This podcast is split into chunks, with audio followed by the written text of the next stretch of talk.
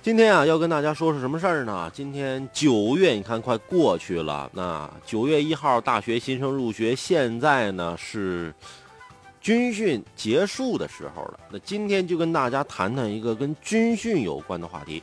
近日啊，在网上就爆出了青岛理工大学临沂校区新生军训结束之际，多名承担这所学校军训任务的教官啊，怎么着呢？向大一女生表白了。有的是单膝跪地，有的呢是手捧鲜花，也有的搂着女生的肩膀是公开走在校园。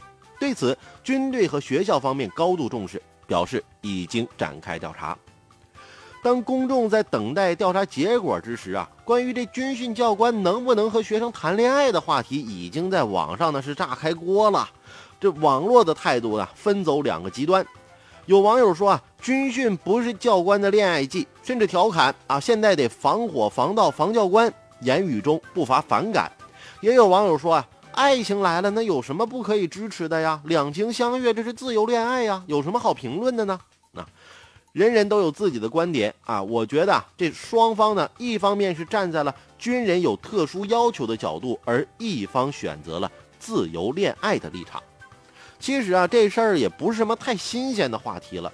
在去年河南商丘，那也有教官是当众跪地向一名女生表白啊，并且还强吻女生啊。类似的事件，相同的舆情，如果不对这种现象进行反思并达成一定的共识，那可以预见，明年的军训、后年的军训、大后年的军训，那必然会是年年岁岁花相似。再次上演教官对大一女生表白、强吻这些戏码，爱情啊，它没有禁区，不假。战士服役的年龄大都在十八到二十五岁，正是青春年少，渴求接触异性，收获芳心，这可以理解。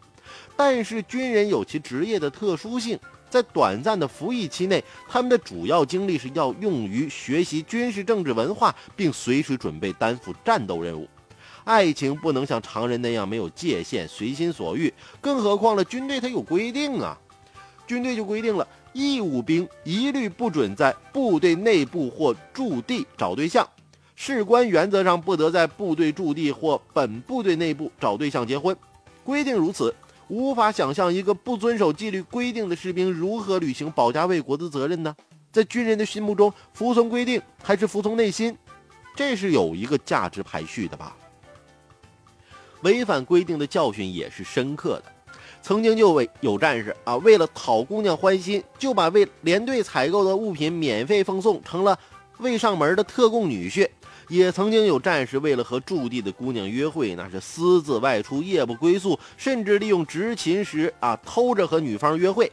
还有的战士啊，在当地谈恋爱，怕被人发现，长期处于精神紧张状态，结果呢，执行公务的时候啊。注意力不集中，由此酿成事故啊！这样的事儿也不少。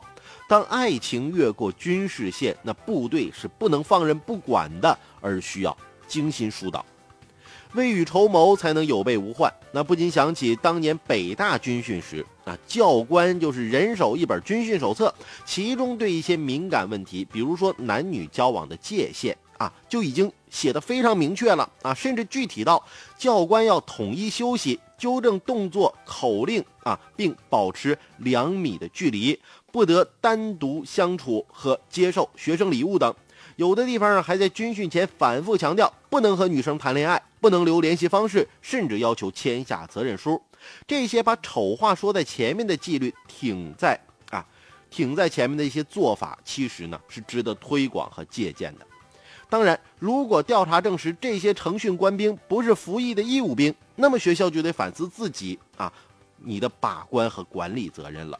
军训是大学生活中特别值得回味的一段岁月，也是成训教官的一段特殊经历。这样的时光理应留下军人的风采，而不是一地鸡毛的争议，甚至给你身上穿的军服留下污点。